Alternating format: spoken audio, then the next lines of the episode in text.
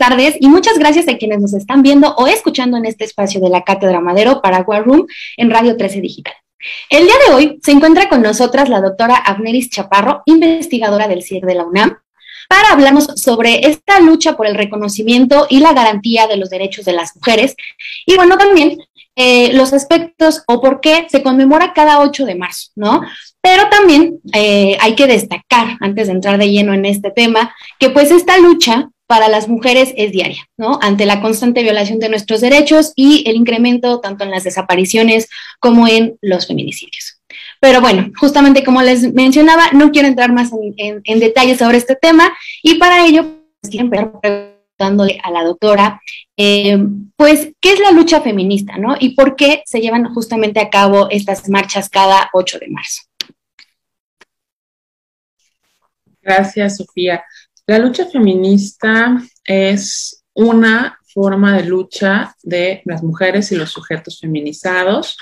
En la lucha feminista se condensan muchas formas de lucha que tienen que ver con exigir un alto a distintas formas de desigualdades sociales, económicas, políticas, así como un alto a la violencia que de manera abrumadora sufren las mujeres y sujetos feminizados por su condición de género.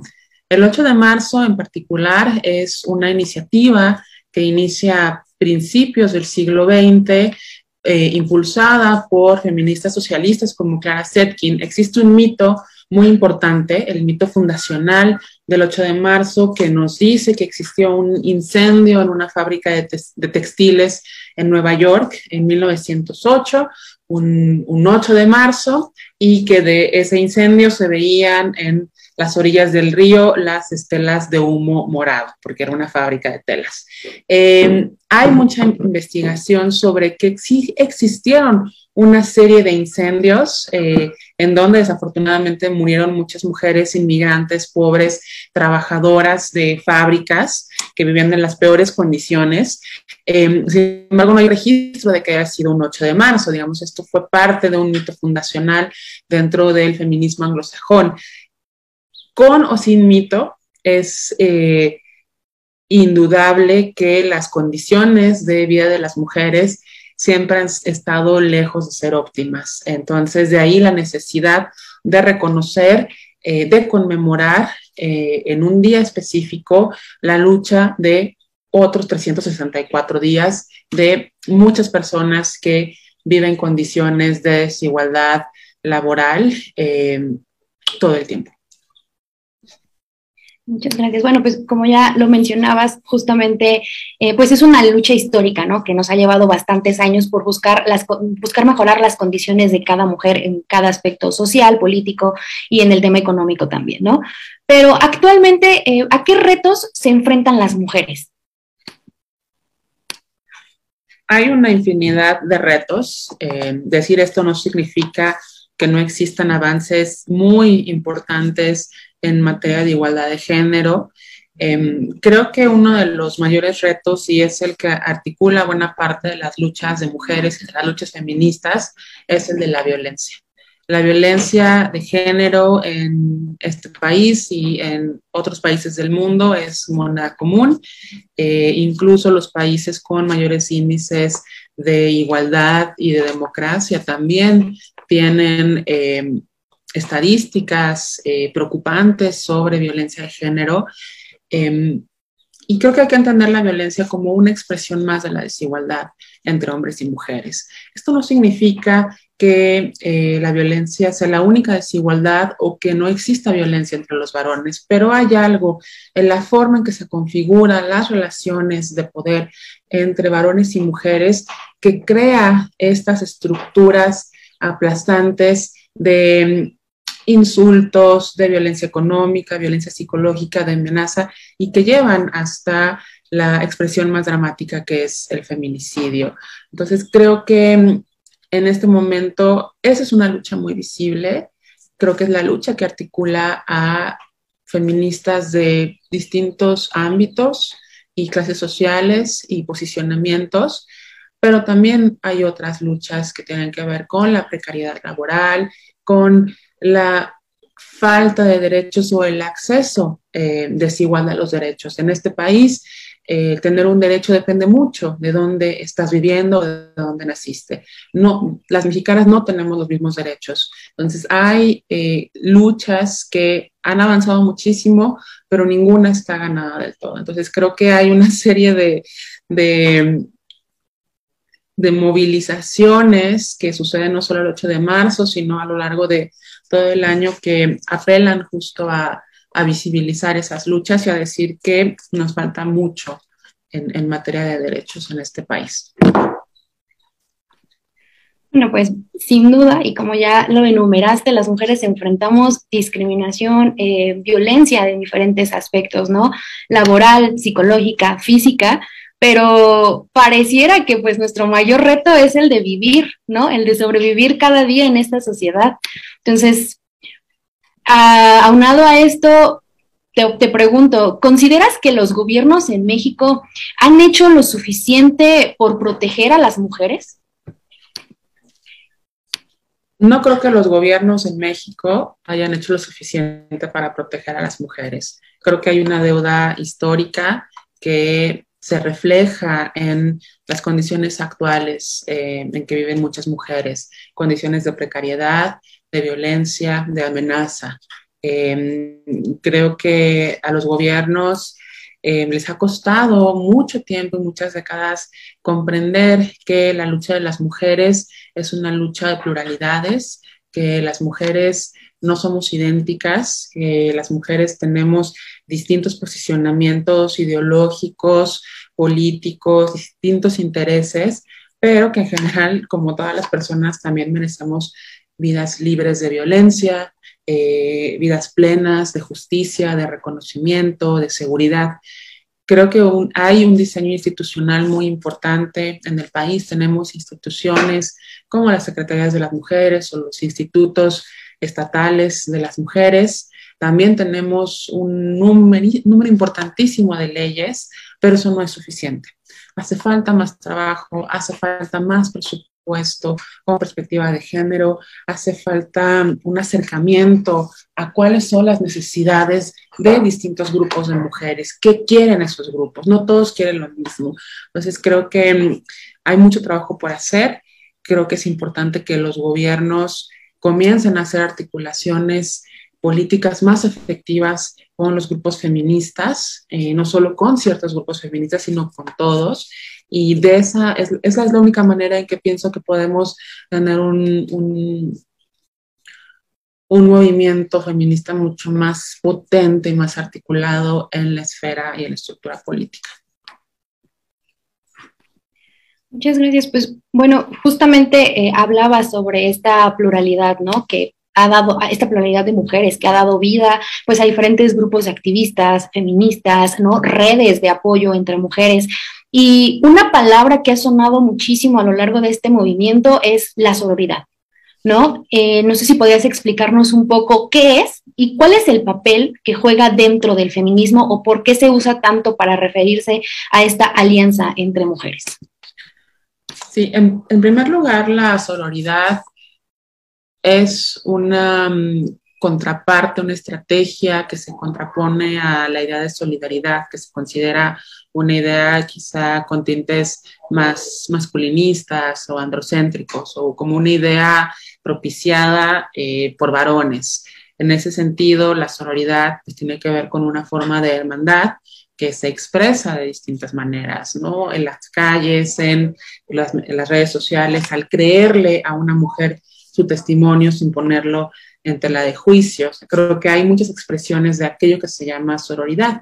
Me parece importante mencionar que no todos los grupos feministas o las mujeres que se identifican como feministas utilizan el concepto, justo porque para algunas el término puede tener tintes esencialistas, ¿no? Es decir, somos eh, sororas solo por ser mujeres o somos sororas porque hay algo, hay un proyecto político común. Eh, puedo tener sororidad con una persona simplemente porque eh, compartimos cierta biología o esa sororidad viene a partir de eh, cierta cierto intercambio político. Entonces creo que es un término que si bien utilizamos mucho y entiendo su estrategia política, eh, aún falta eh, afinarlo un poco más o pensar que existen también otros términos para describir eh, los, estos rasgos y estos lazos de apoyo que existen entre, entre mujeres. Y precisamente tenemos esta parte de, los lazos de apoyo y cómo demostramos inclusive la situación por la que vive, eh, por la que vivimos todas las mujeres en, un país con, pues, con extrema violencia. Los números ahí están. Eh, el número de, feminicidios que hay al año, eh, los estados que más feminicidios tienen, como el Estado de México, por ejemplo, Ciudad de México, Oaxaca, Veracruz, Nuevo León, y que justo en estos días tuvimos ¿no? colectivos feministas que sobrevolaron la Ciudad de México con un dirigible, por ejemplo, que decía 10 feminicidios diarios y ninguno en el olvido. Entonces son, son formas o, pues, de alguna manera de expresar, ¿no? De visibilizarnos, de, tratar de sensibilizar a la sociedad con respecto a la situación de violencia que, se sufre, ¿no? Pero en contraparte tenemos a los gobiernos que la directriz es eh, proteger monumentos, proteger calles, e inclusive eh, por ahí había algunos comentarios de este, de, de, de, pues sí, de la jefa de gobierno de la Ciudad de México, que decía, no estoy de acuerdo con la vandalización, ¿no? Yo tengo las puertas abiertas, pero bueno, la Ciudad de México es el segundo estado con más feminicidios, entonces naturalmente no, no se está resolviendo el caso, por el contrario, tampoco han bajado los feminicidios, por el contrario, parece que van subiendo, eh, y entonces... Eh, cuando los eh, gobiernos e inclusive parte de la opinión pública considera que se deben de proteger a los monumentos y que no deben de ser, eh, como dicen ellos, vandalizados, que no es otra cosa más que visibilizar y expresar lo que eh, una desesperación, una frustración. No sé, ¿qué opinión eh, te merece, Abneris, esta situación en que se proteja más a un monumento que a la vida de las mujeres? El mismo hecho de que hagamos estas preguntas nos, es un pulso sobre cómo la presencia de las mujeres y la presencia del feminismo en distintos espacios, como el espacio público, resulta incómoda. Una de las eh, mayores demandas a partir de la marcha de, agosto de 2019, donde se intervino por primera vez eh, los monumentos y los símbolos patrios como el ángel de la independencia, eh, era pensar a las mujeres como sujetos potencialmente peligrosos que venían a destruir eh, aquello que le da identidad a un país. Cuando ese tipo de posicionamientos lo que hacen, por un lado, es polarizar a la sociedad, y crear esta idea de antagonismos. Y yo creo que hay una pregunta muy básica que tenemos que hacernos. ¿Por qué a algunas personas les incomoda que se raye paredes o que se intervengan eh, ciertos espacios públicos, pero no se fijan realmente en qué es lo que se está escribiendo en esas paredes. Y se están escribiendo denuncias, se están escribiendo los nombres de mujeres asesinadas o desaparecidas. Es una realidad em, que carcome al país y que está ahí. Y creo que es una realidad muy difícil de aceptar para algunos sectores de la sociedad, incluyendo los gobiernos.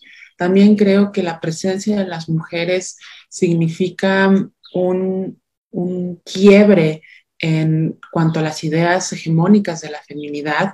Ver mujeres en el espacio público con los rostros cubiertos, con lanzallamas, con eh, bombas molotov, incendiando, rompiendo vidrios, eh, interviniendo monumentos. Eso es un atentado contra las ideas de la feminidad. Eso no es lo que hacen las mujeres decentes.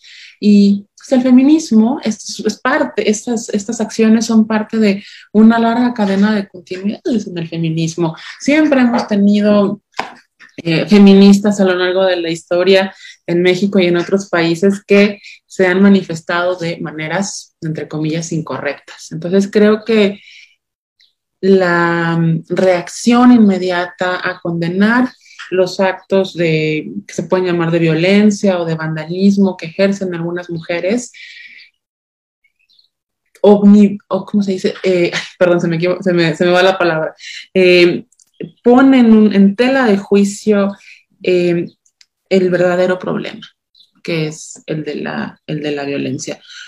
Hacen que se difumine la, la urgencia de pensar en otras alternativas para que las personas puedan vivir vidas, ya no digas seguras, felices, eh, igualitarias, justas. Entonces creo que ahí vemos que hay eh, una urgencia por reaccionar ante ciertos hechos que nos parecen eh, criticables o incluso criminalizables, pero no hay una urgencia por entender qué es lo que está detrás de ello. Y es a mí lo que me preocupa. Creo que muchas mujeres están poniendo el cuerpo y quienes no lo estamos poniendo en, el espacio público, sí tendríamos que contribuir a crear eh, espacios de diálogo eh, que son muy necesarios para no polarizar más a este país. Por supuesto, y que de aquí también retomo parte de, de este comentario de cómo de, desde siempre como mujeres se nos corrige y sobrecorrige el cómo comportarnos, ¿no? Desde una dama no dice groserías, por ejemplo, no se comporta así, no se viste asado, y también es como esas no son las formas de expresarse para las mujeres, ¿no? Eh, lanzando bombas molotov o pintando monumentos, pero eh, pues nos gustaría que en algún momento, así como se preocupan por esas situaciones, pues se preocupasen por todas las mujeres desaparecidas, que realmente de muchas de las mujeres que desaparecen día a día se localizan porque se vuelven un caso mediático, pero ¿qué pasa con todas aquellas que no se vuelven un caso mediático y que inclusive ni siquiera se reportan, ¿no? Que, que no, está, no están dentro de esta numeralia. Y aquí vendría una siguiente pregunta, Neris. ¿Por qué entonces el liderazgo de las mujeres es necesario en cada ámbito? Voy a decirlo así, como es una iniciativa que tenemos en la cátedra, volvernos rebeldes, romper con estos estereotipos y ser líderes en cada ámbito de nuestra vida. yo creo que la rebeldía hay que pensarla de muchas maneras, como una estrategia de corto y de mediano alcance, pero también un primer paso de la rebeldía con B grande es revelar con B chica. Es decir, revelar que muchos de los espacios en donde estamos, muchos de los espacios que promueven formas de justicia y reflexión crítica, son espacios que continúan excluyendo a ciertos sujetos. Entonces, que la entrada de las mujeres en esos espacios continúa siendo a cuentagotas, que eso está cambiando. Creo que eh, también el hecho de tener un espacio en la radio donde estamos tres mujeres conversando sobre política, esto quizá no habría pasado hace algunos años, ¿no? Creo que no le habría pasado a nuestras abuelas, es decir, a mujeres que están en nuestra misma línea generacional en el tiempo, ¿no? Eh, creo que primero hay que revelar esas eh, inconsistencias, esos lugares donde todavía no hay una presencia continua de mujeres. Y también yo pensaría que eh, antes de hablar de liderazgo, la presencia de las mujeres es un bien en sí mismo. Independientemente del posicionamiento político o ideológico de las mujeres, que puede ser muy distinto entre ellas, es importante que exista presencia de las mujeres en todos los ámbitos de la vida política y social. O sea, no puede haber un ámbito en el que las mujeres estén excluidas, ¿no? Por razones de género. Si es la decisión de una mujer no entrar en un espacio, que sea eso, una decisión, que no sea una imposición externa. Ahora, una vez con la entrada, o sea, la entrada se da a patadas en muchos sentidos. Las mujeres se han abierto paso eh, tirando puertas, rompiendo techos, eh, eh, trapeando pisos pegajosos, eh, muchas veces a fuerza, muchas veces con una insistencia eh, eh, odiosa para otros sectores de la sociedad. Y creo que eso también son formas de liderazgo.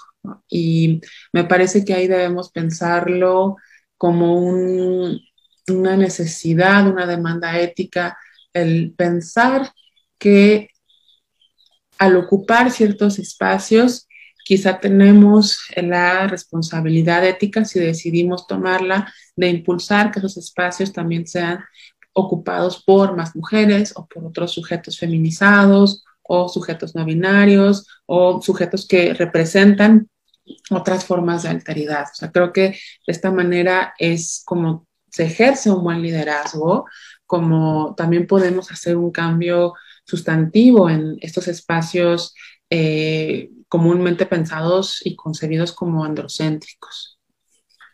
Y precisamente esta parte de, que hasta hace unos años, ¿no? Seguramente teníamos a, muchos colaboradores, hombres, varones, ¿no? Este, eh, masculinos, no sé si decir, que llevaban flores a las oficinas, que te felicitaban el día del 8 de marzo, ¿no? Así, felicidades por ser mujer, ¿no? Y, ok, eh, esta situación en que inclusive muchos de ellos se llevaban a comer a sus colaboradoras, ¿no? En un gesto dadivoso, este, de reconocimiento, vaya, eh, y, esto ha ido cambiando con los años, me parece, si no me equivoco, en los últimos, cuando menos cuatro o cinco años, cada vez la, la lucha feminista ha tratado de hacer conscientes de que este día no se celebra, se conmemora, se conmemora a, inclusive a las mujeres muertas, desaparecidas, a la lucha feminista, eh, pero también pasa mucho que los hombres actualmente todavía no logran entender por qué se molesta cuando la felicito, ¿no? Si es su día. Eh, creo que inclusive hasta cierto punto se han limitado a realizar felicitaciones por el, eh, el temor a generar una molestia, más que a ser conscientes de por qué no se debe de felicitar ese día. Y esto me lleva a la siguiente pregunta, Amneris. Los hombres pueden ser feministas, pueden ser aliados. Eh, ¿Cuál es el papel que deberían de desempeñar en este movimiento? Para contestar esa pregunta, tenemos que definir qué es el feminismo. Y en esa definición del feminismo o feminismos vamos a encontrar una diversidad de posturas. Yo pienso que una definición básica, o al menos a la que yo me adscribo en general, es entender al feminismo como una postura ética y también como un movimiento político e intelectual que busca generar condiciones de igualdad y justicia para todas las personas. Esa definición muy básica que, se, eh, que radica en una postura ética no involucra en sí misma cierto tipo de sujetos. Es decir, todas las personas que tengan esta convicción, esta postura ética, en cierto sentido, pueden ser feministas, incluyen independientemente de su identidad de género. Es decir, entrarían varones, eh, personas trans, personas de la diversidad, personas no binarias y obviamente las mujeres que tengan esta convicción. Ahora, habiendo dicho eso, también entiendo que el feminismo nace a partir de preocupaciones que están intrínsecamente vinculadas a las desigualdades de género. Y por eso no es gratuito que sean ciertos sujetos, cierto tipo de sujetos, quienes hayan sentado las bases políticas, filosóficas, teóricas y conceptuales del feminismo. Esos sujetos son históricamente las mujeres, ¿no? Tanto las mujeres cis como las mujeres trans. En ese sentido, sí pienso que la lucha feminista lleva la voz cantante de las mujeres. Sí pienso que eh, es una lucha que nace a partir de estar colocadas en una posición de menos privilegio en muchos sentidos con respecto a los varones.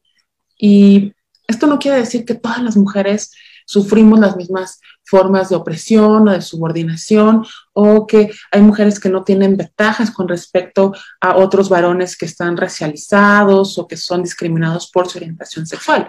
Lo que quiere decir es que el carácter, el color del feminismo sí se lo dan los sujetos que lo construyen, en este caso las mujeres.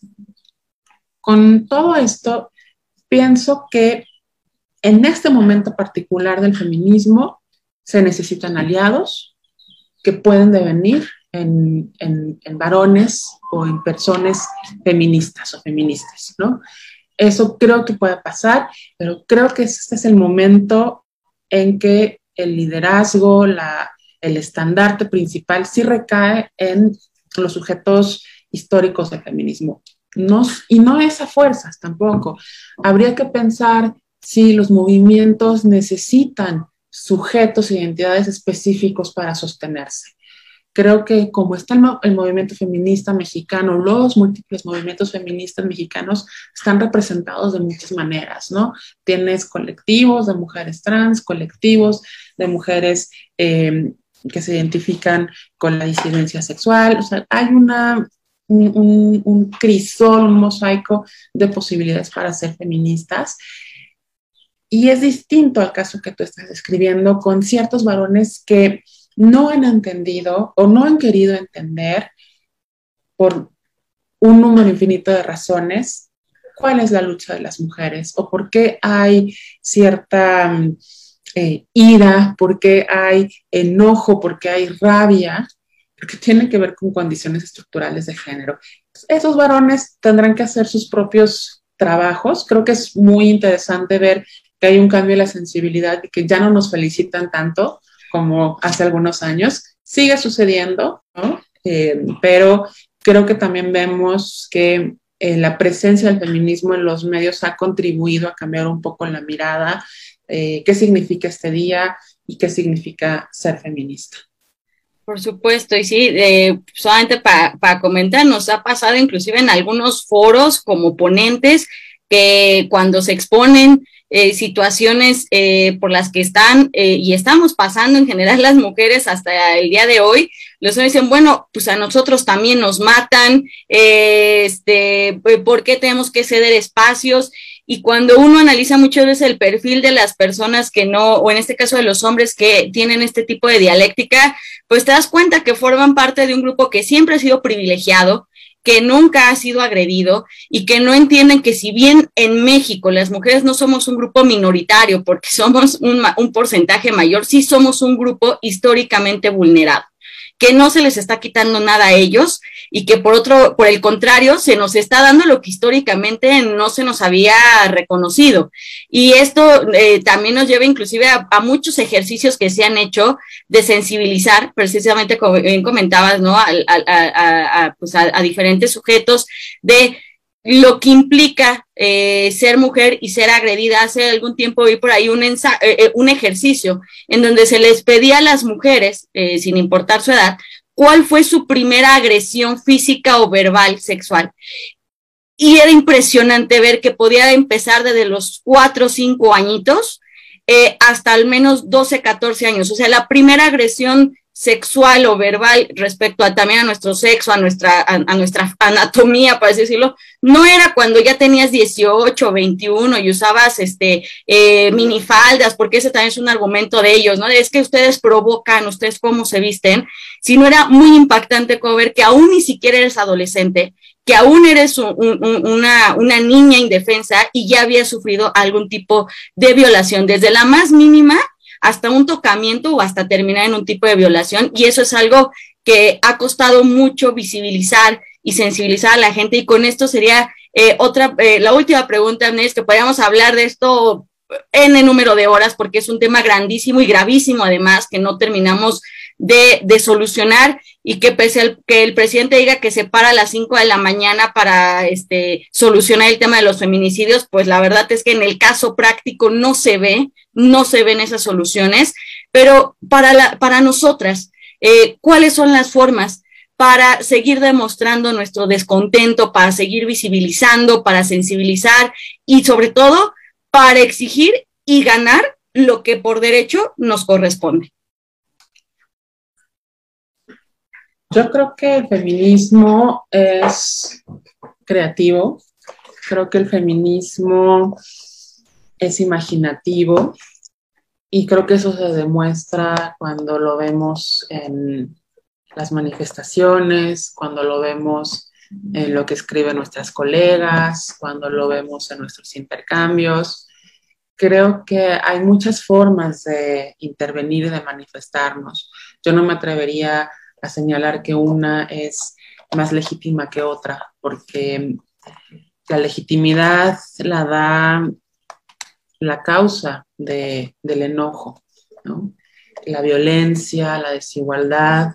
Eh, hay mujeres que, que hablan del derecho a romperlo y a quemarlo todo porque les han quitado todo, porque les han asesinado a sus hijas, a sus madres, a sus hermanas. Y me parece que sus manifestaciones son tremendamente legítimas. Yo no podría decir que la forma en que ellas deciden manifestarse es incorrecta, porque a ellas les significa algo y también al país les significa algo. Creo que algunas feministas tenemos el privilegio de elegir desde qué trinchera vamos a poder hacer nuestra lucha, ¿no? Algunas podemos hacer en estos espacios, en la universidad, en el salón de clases, ¿no? O en el mismo privilegio de la escritura y de la reflexión entre colegas, pero eso no es un recurso que todo el mundo pueda tener, ¿no? En un país tan marcado por las desigualdades de clase y, étnicas, lo vemos eh, todo el tiempo. Sin embargo, también creo que las, las luchas eh, se libran en todos los lugares, en todos los espacios. Em, hay muchas formas de lucha que quizá no son tan vocales como otras, pero también son efectivas creo que eso es parte de la, de la riqueza del feminismo, de los feminismos, pensar que hay muchas alternativas, hay muchas formas, incluso lúdicas, ¿no? a través de la música, a través del performance, a través del, de las artes, a través de la escritura. Em, creo que estamos ante un, un, momento sin precedentes en el feminismo en este país. Creo que obedece a una coyuntura muy particular en donde la violencia es rampante y ante un momento tan difícil de articular políticamente y de encontrar una sola solución, lo que encontramos es muchas respuestas feministas. Y eso es lo interesante para mí, ¿no? Yo, yo, no, yo jamás diría que hay una forma correcta de manifestarse, porque me parece que el lugar de donde vienen esas manifestaciones es un lugar de mucha rabia, de mucho dolor y es absolutamente legítimo. Y creo que tenemos mucho que aprender de, de esas mujeres que están arriesgándolo todo.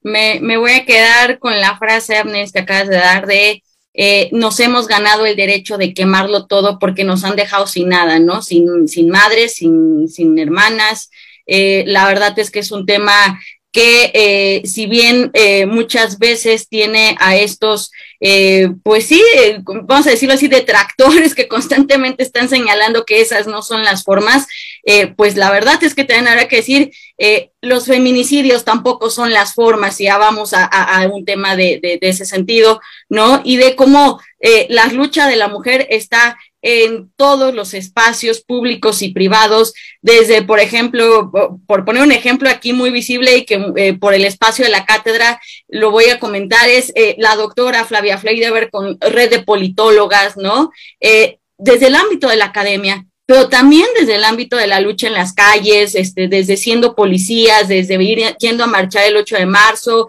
el día a día, los espacios que se han ganado en zonas eh, académicas o profesionales que estaban eh, pues limitadas a la incursión de la mujer y que nos han abierto eh, paso, que han tratado de cerrar la brecha salarial y que ahí tenemos inclusive hasta el tema del deporte, por, por llevarnos a otro punto, ¿no? Que, que cómo gana una mujer, por ejemplo, en España, el 10% de lo que puede ganar un hombre en temas de fútbol, y que muchos hombres justifican de, pues es que no dejan dinero y por eso no se les puede pagar lo mismo que a un hombre, ¿no? Cuando ya se vio que la selección de Estados Unidos eh, logró igualar los sueldos de sus eh, seleccionadas eh, mujeres contra la de los hombres. Entonces, la verdad es que la lucha se puede dar en muchos marcos, en muchos ámbitos, y vamos a decirlo así, pues todas son correctas, todas son válidas, mientras se busque restablecer muchos de los derechos que se nos han negado por décadas, décadas, si no es que cientos de años. Sofi, adelante, por favor, con alguna reflexión final. Sí, bueno, pues justamente a raíz de tu último comentario retomo la frase que mencionaba Fabiola sobre el derecho a, nos hemos ganado el derecho a, quemarlo todo, ¿no? El día de ayer el presidente justamente hizo eh, este comentario, ¿no? Pedía a, las feministas que tuvieran una marcha tranquila, sin violencia, ¿no? Que se abrieran al diálogo. Pero ¿qué pasa entonces cuando las madres, las hermanas, las tías, las primas de las mujeres asesinadas, desaparecidas, lo intentaron, ¿no? Entonces creo que todas las mujeres, por el temor que tenemos diario, constantemente a salir, a que nuestra tía, a que nuestra hermana, a que cualquier familiar, cualquier mujer desaparezca o no regrese a casa, nos hemos ganado justamente esta, esta parte de quemarlo todo porque no tenemos un acceso eficaz a la justicia, ¿no? Y también eh, me quedo con esta parte eh, que mencionabas, que participar en esta lucha, en este feminismo, también es poder elegir, es poder decidir cómo hacerlo y cómo queremos llevar cada ámbito de nuestra vida, ¿no? Recordar también que los derechos, pues, los derechos de las mujeres no son concesiones o no son, no están a voluntad de terceros. Y ya nada más como para cerrar y haciendo alusión a esta feminista Bell Hooks que falleció el pasado diciembre y que me encanta justamente su, su descripción, su conceptualización de feminismo, ¿no? Que es un movimiento para acabar con el sexismo, con la explotación y con la opresión que hemos tenido a lo largo de estos años y que engloban perfectamente todo lo que has mencionado a lo largo de la entrevista, ¿no? Ese sería como mi comentario final. En definitiva, hemos tratado de hablarlo, abiertos al diálogo. Cuando uno va, interpone una queja al Ministerio Público y eh, pues no se te hace caso, como en muchas instancias antes era de si no llegabas golpeada o que te pudieran hacer un examen para demostrar la violación, no se te creía, no procedía, ¿no? Así era antes la justicia en nuestro país eh, y luego la parte de la revictimización. Entonces, no es un tema de que no hayamos querido utilizar el diálogo en su momento, se utilizaron las instancias pertinentes y ya llegó un punto de, de frustración. Amneris, ¿algún comentario final para cerrar esta entrevista? Agradecerles por el espacio y también invitar a todas las personas que nos escuchen a que se acerquen al feminismo, que no le tengan miedo. No es una mala palabra, no es una mala práctica, es muy compleja, pero mm, creo que es importante ver la propuesta, las apuestas y mm, que se trata también de, de buscar sociedades más igualitarias y más justas. Pues muchísimas gracias, Adneris. De verdad que eh, además de, de, poder participar en esta entrevista, de verdad te agradecemos muchísimo formar parte del comité académico de la cátedra porque eh, necesitamos estas ópticas, necesitamos estas visiones que nos permitan eh, seguir este, pues transitando, mejorando y sobre todo abriendo espacios para más mujeres y también pues para otro tipo de bueno, otros grupos vulnerables, ¿no? La comunidad LGTBQ y más, y bueno, muchas cosas que de pronto quedan en el olvido, eh, que nos asustamos cuando escuchamos los datos pero después se nos pasa y que seguimos sin implementar políticas públicas eh, correctas, eh, que se pueden decretar inclusive, pero que los funcionarios y funcionarias públicas muchas veces no están capacitados para llevarlas a cabo, se generan omisiones. Y bueno, eh, pues de verdad, te agradecemos muchísimo tu participación en este espacio y a todas y todos quienes nos vieron y nos escucharon aquí por Radio 13 a través de War Room. Les agradecemos mucho su compañía. Les invitamos a compartir este contenido y también a seguir en las redes sociales de Radio 13 y de arroba cátedra madero. Eh, mi nombre es Fabiola Franco y en compañía de Sofía Ramírez con la doctora Amneris Chaparro. Esta fue la entrevista del día de hoy. Que tengan un excelente día o tarde. Hasta luego.